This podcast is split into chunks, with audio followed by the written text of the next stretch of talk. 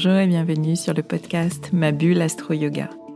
Vous avez souvent les yeux levés au ciel pour regarder la lune, mais aussi les pieds bien ancrés sur terre et sur votre tapis de yoga. Vous êtes sensible au cycle lunaire et vous souhaitez approfondir votre approche de l'astrologie pour en faire un outil de connaissance personnelle. Vous pratiquez le yoga ou une autre activité de pleine conscience qui vous aide à vous recentrer et à trouver votre équilibre corps-esprit au quotidien? Vous êtes ici, chez vous, sur ce podcast. Je suis Swazik, astrologue et professeur de yoga.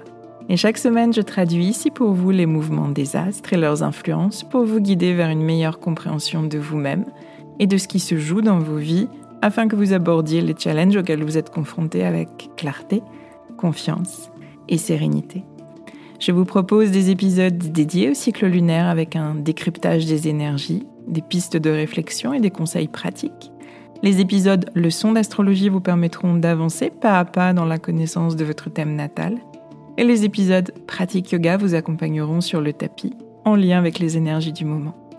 Je vous guide dans une perspective d'évolution personnelle avec bienveillance et pédagogie, sans prédiction gravée dans le marbre ni déterminisme.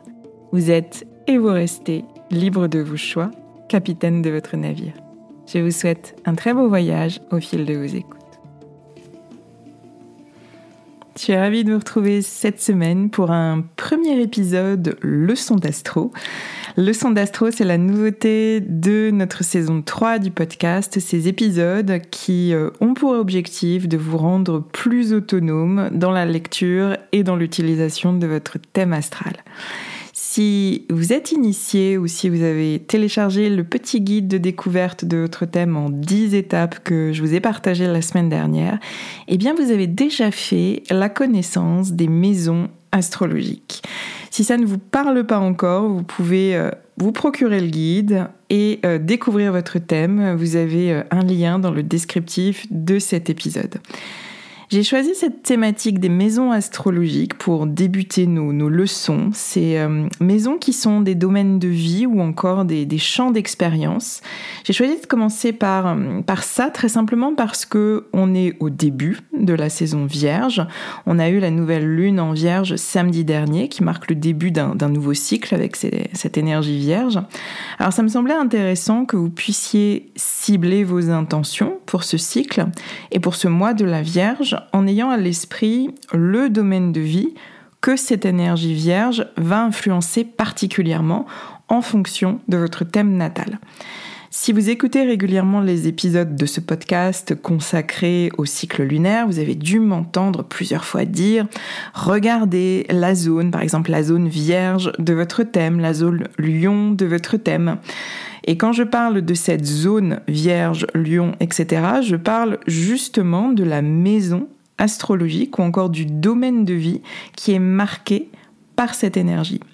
Autrement dit, c'est dans la zone vierge de votre thème natal en ce moment que vous avez tendance à être dans le faire, à être dans l'action concrète, avec cette volonté très caractéristique d'aller dans le détail, avec beaucoup de rigueur, d'exigence vis-à-vis de vous-même, avec des qualités euh, d'organisation, de planification et un esprit euh, d'analyse qui est particulièrement fin et qui vous permet de faire les bons choix.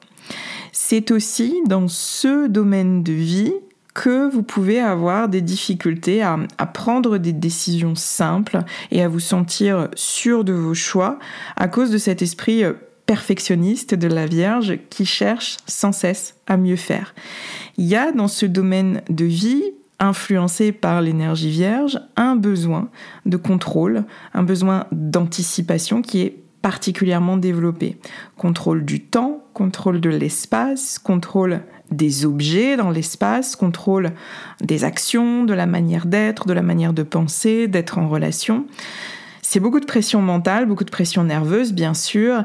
C'est peut-être aussi un domaine de vie dans lequel vous vous sentez euh, contraint, serré, limité, inhibé par peur de perdre ce contrôle et par volonté de toujours vous améliorer. C'est peut-être dans ce domaine de votre vie que le syndrome de l'imposteur ou celui de la bonne élève est le plus développé chez vous. Alors peut-être que vous pouvez spontanément dire dans quel domaine de votre vie cette énergie vierge se manifeste particulièrement. Peut-être que c'est au travail. Au travail, pour vous, l'organisation, elle est importante. La clarté de vos objectifs, elle est essentielle. Vous travaillez de manière structurée, avec ce goût du détail, ce goût des choses bien réalisées. Peut-être que vous avez davantage cet esprit vierge dans votre exigence vis-à-vis de vous-même, de votre personnalité, de comment les gens vous perçoivent, de votre apparence, de votre rapport à votre corps physique. Tout cela parfaitement sous contrôle. Peut-être encore que ça se manifeste davantage à la maison. Peut-être que vous avez besoin d'un lieu de vie qui soit clair, qui soit ordonné, qui soit propre, qui soit bien rangé. Le moindre vêtement qui traîne vous agace, la moindre tâche vous oblige à tout de suite passer euh, un coup d'éponge ou de chiffon pour continuer à, à respirer tranquillement. Alors, est-ce que tout ça vous parle? Sans forcément tout de suite regarder votre thème, demandez-vous dans quel domaine de votre vie, dans quelle part de vous-même s'exprime cette énergie vierge, puisque c'est notre exemple, on est dans l'énergie du moment, donc on garde cet exemple pour cette leçon d'astro. Qu'est-ce qui vous vient naturellement? Si c'est euh, encore plutôt flou, si euh, vous ne vous reconnaissez pas dans cette énergie, aucune inquiétude. Euh, c'est que c'est pas forcément un trait dominant et donc conscient de votre personnalité, mais sachez que les douze signes vivent en vous, donc vous avez forcément une petite part vierge quelque part, plus ou moins prononcée selon votre thème bien sûr.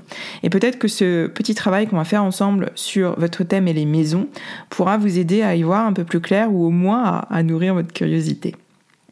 Alors venons-en aux faits comment repérer les maisons astrologiques ou domaines d'expérience sur votre thème natal et à quoi correspondent ces maisons astrologiques. Alors je vous invite à prendre votre thème, votre carte du ciel et à regarder la roue extérieure. Elle est constituée, cette roue, d'espaces qui sont numérotés de 1 à 12, dans le sens inverse des aiguilles d'une montre, et euh, cette roue commence au point AC, qui est votre ascendant, sur la partie gauche de votre thème. Il y a 12 maisons astrologiques, comme il y a 12 signes. Donc vous avez euh, la roue des signes du zodiaque à l'intérieur de cette roue des maisons sur votre thème. Sauf particularité, parce qu'il y en a toujours, chaque signe est associé à une seule maison, ce qui veut dire qu'une maison astrologique, tous les mois, vous donne l'opportunité d'explorer un domaine de votre vie en particulier. Vous allez y placer votre attention, vous allez vous questionner d'une certaine manière, vous allez faire évoluer plus en conscience ce domaine de votre vie en lien avec l'énergie du signe qui est présent. En saison vierge, par exemple, c'est peut-être la maison 1, maison de l'ascendant sur laquelle vous allez mettre la focale, et puis le mois suivant, saison balance, en octobre, eh bien ce sera la maison 2, etc. Un signe, un domaine de vie. Ce qui signifie qu'à l'échelle d'une année, de 12 mois, de 12 saisons astrologiques, de 12 maisons astrologiques, vous allez pouvoir explorer un très très large champ d'expérience et vous questionner sur chacun d'eux pour mieux vous connaître et pour évoluer euh, dans chacun de ces domaines de vie en y ayant mis un peu plus de conscience. En tous les cas, c'est l'intention et c'est une manière euh, très plaisante et surtout très bénéfique de travailler avec votre thème astral. Je vous le disais tout à l'heure, les douze maisons se déploient depuis l'ascendant. Vous pouvez remarquer une flèche assez épaisse qui pointe dans votre signe ascendant. Et cette flèche s'appelle une cuspide et elle marque le début de la maison 1, maison de l'ascendant. Vous avez quatre cuspides, quatre flèches plus épaisses aux quatre points cardinaux de votre thème. Le début de la maison 1, début de la maison 4 tout en bas de votre thème, début de la maison 7 tout à droite de votre thème et début de la maison 10 tout en haut où vous pouvez voir la mention MC qui signifie milieu du ciel, c'est la partie la plus haute de votre thème. Ce sont les quatre maisons angulaires de votre thème, des maisons structurantes. Votre personnalité pour la maison 1, vos racines, votre famille, votre foyer au sens large pour la maison 4, votre relation directe à l'autre, relation d'égal à égal, relation de couple ou, partenariat pour la maison 7, et votre carrière, vos ambitions professionnelles, votre positionnement social pour la maison 10. Ensuite, le début des autres maisons est marqué par une cuspide également, mais euh, une flèche qui va être plus petite, plus fine. Par exemple, la première flèche après la grosse cuspide de l'ascendant, eh bien c'est le début de la maison 2. Et ainsi de suite jusqu'à la dernière petite flèche avant l'ascendant qui marque le début de la maison 12. Donc prenez le temps de repérer euh, tout cela, de repérer euh, ces quatre euh, flèches angulaires, ces quatre cuspides, ces quatre maisons angulaires et toutes les autres. Notez que les maisons sont inégales. Je ne rentrerai pas dans des considérations techniques, dans des détails techniques ici pour vous l'expliquer. Simplement, ne vous étonnez pas. Euh, les espaces des signes sont réguliers. Eux, on a 30 degrés pour chacun, mais c'est pas le cas pour les maisons. Donc, si vous avez certaines maisons qui sont très étendues et d'autres plus petites, tout va bien, c'est normal, il n'y a pas de problème. Euh, s'il n'y a pas de cuspide de flèche euh, dans certains signes, ça arrive aussi, comme il peut y arriver, comme il peut arriver pardon, qu'il y ait deux flèches, deux cuspides dans un même signe. C'est ok, c'est normal, ça arrive aussi. Donc pour ce mois de la Vierge, puisque c'est notre exemple pour cet épisode, je vous invite à regarder votre thème et à repérer ce signe de la Vierge et repérer la flèche qui vient piquer cette zone de votre thème. Et cette flèche va marquer le début de la maison qui est influencée par cette énergie vierge pour vous. C'est ce domaine de vie sur lequel vous êtes invité à placer une attention toute particulière ce mois-ci, à percevoir comment s'exprime cette énergie vierge structurée, attentive aux détails, aux cadres, aux limites, cette énergie perfectionniste aussi, exigeante vis-à-vis d'elle-même, dont je vous ai beaucoup parlé dans l'épisode précédent au moment de la nouvelle lune. Je vous invite à le réécouter si vous voulez vous remettre un petit peu dans, dans toutes ces qualités, toutes ces caractéristiques de l'énergie vierge.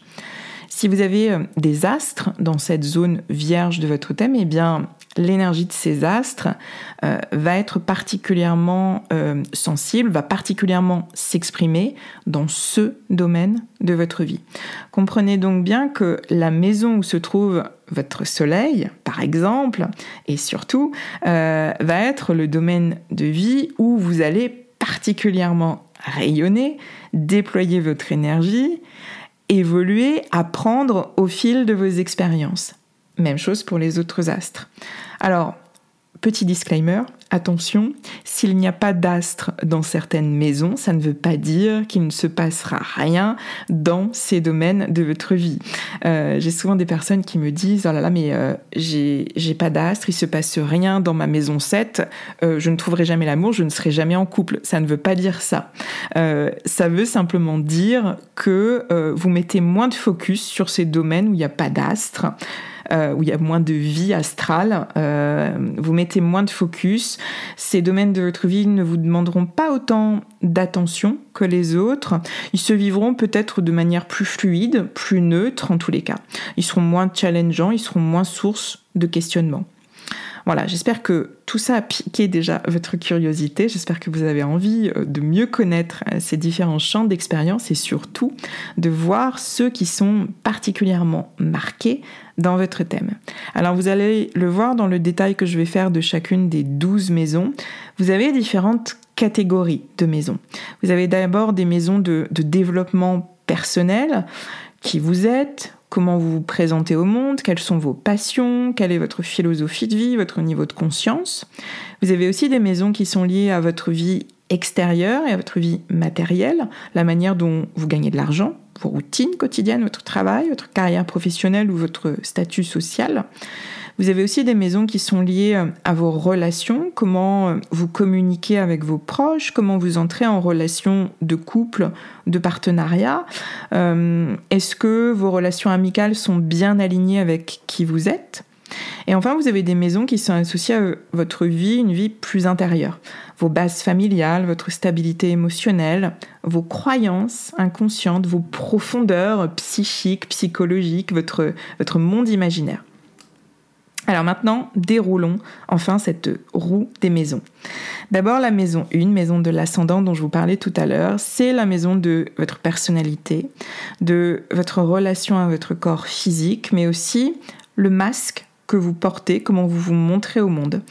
Cette maison, elle représente aussi des qualités que vous avez à développer.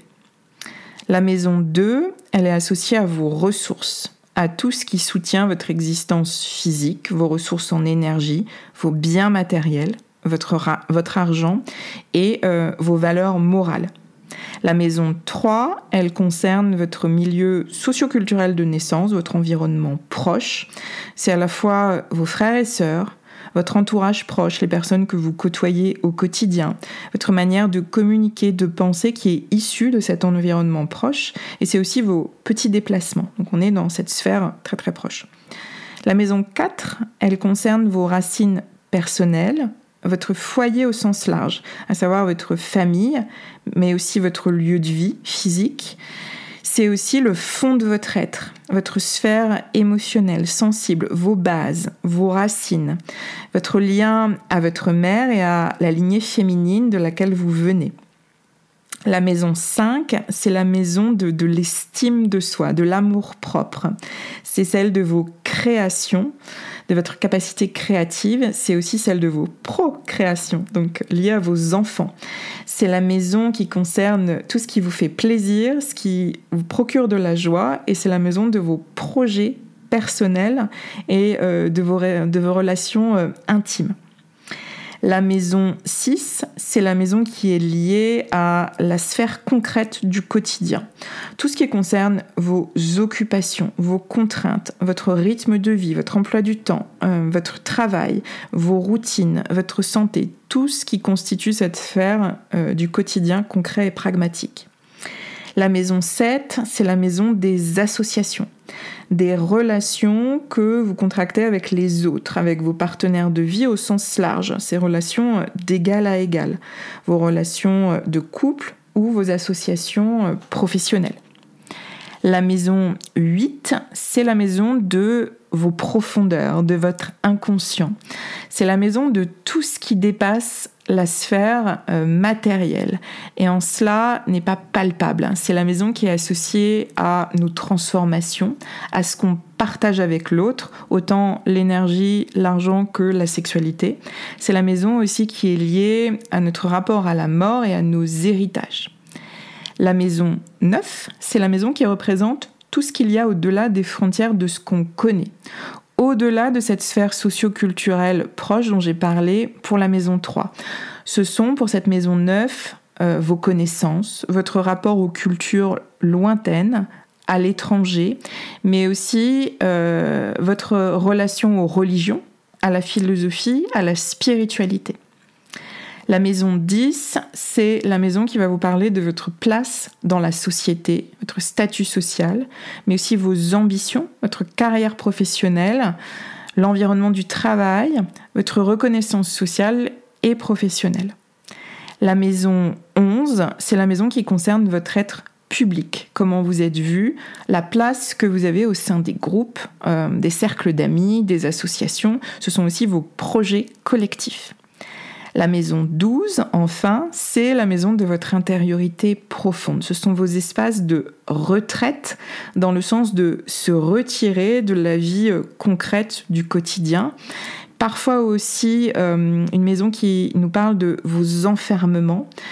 Et euh, c'est aussi cette maison qui va vous parler de votre rapport au temps de repos et aux espaces qui sont liés à l'imaginaire.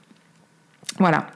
Voilà pour ce tour euh, de la roue des maisons. Euh, je vous laisse vous pencher sur votre thème et sur tout ce que cela fait résonner en vous. Observez euh, la zone vierge de votre thème pour être pleinement au, diapason de, l'énergie du moment. Si vous écoutez cet épisode au moment de la saison vierge, vous pouvez aussi le réécouter euh, le mois prochain pour la saison balance et voir euh, à quel domaine de vie est associée cette énergie de la balance et ainsi de suite au fil de votre année. N'hésitez pas à me faire un, retour, à me dire si ce format leçon d'astro vous plaît. Vous êtes nombreux, je le sais, nombreuses à me suivre sur Instagram, donc n'hésitez pas à, m'écrire un petit mot, à commenter, à partager. C'est un soutien qui est très chaleureux.